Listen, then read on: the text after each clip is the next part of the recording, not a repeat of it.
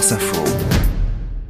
Bonjour Victoria Coussa. Bonjour. À l'Assemblée nationale, on cherche encore à dynamiser la session des questions au gouvernement. Le Premier ministre est partant pour un format très personnel, c'est l'info du brief. Oui, alors juste pour rappeler aux auditeurs, les questions au gouvernement, ce qu'on appelle nous dans notre jargon de journalistes politiques les QAG, c'est un moment chaque semaine où les députés de tous les groupes politiques peuvent questionner, demander des comptes au gouvernement sur des sujets d'actualité et qui donne parfois lieu à des échanges très musclés. Jusque cet hiver, ça durait deux heures, mais comme tout le monde finissait au fil des questions par l'hémicycle, la présidence de l'Assemblée a décidé de diviser la session en deux, avec une partie le mardi, une autre le mercredi, plus courte, plus percutante. Et donc dites-nous ce que le Premier ministre envisage.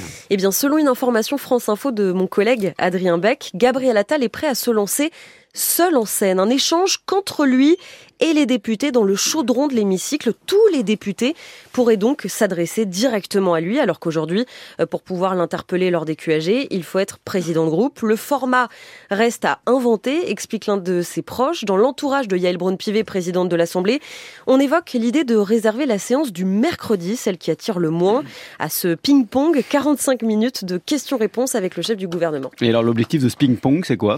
Eh bien, l'un des soutiens de Gabriel Attal défend une démarche plus respectueuse vis-à-vis des parlementaires au moment où le malaise persiste, d'après lui, entre le gouvernement et le Parlement, dans un contexte de majorité relative qui rend chaque loi explosive. Mais laisser le Premier ministre s'exposer de la sorte, c'est aussi lui permettre de s'imposer, lui que les oppositions qualifient depuis sa nomination de simple exécutant d'Emmanuel Macron. Et il faut l'accord de la présidente de l'Assemblée pour ça. Qu'est-ce qu'elle en pense? Oui, alors c'est en bonne voie, à en croire son équipe, qui rappelle que c'est le Parlement qui propose et non l'inverse. Si Elbron Pivet doit en parler d'ici peu avec euh, le chef du gouvernement pour mettre tout ça en place. On avait déjà proposé cet exercice à Elisabeth Borne, mais elle avait euh, refusé. La présidente de l'Assemblée, elle, vient de prolonger son expérimentation dont je vous parlais au début, cette session en deux temps. Dans un courrier, elle explique avoir rappelé au Premier ministre que sa présence, je cite, ainsi que celle de l'ensemble des membres du gouvernement aux deux sessions était essentielle.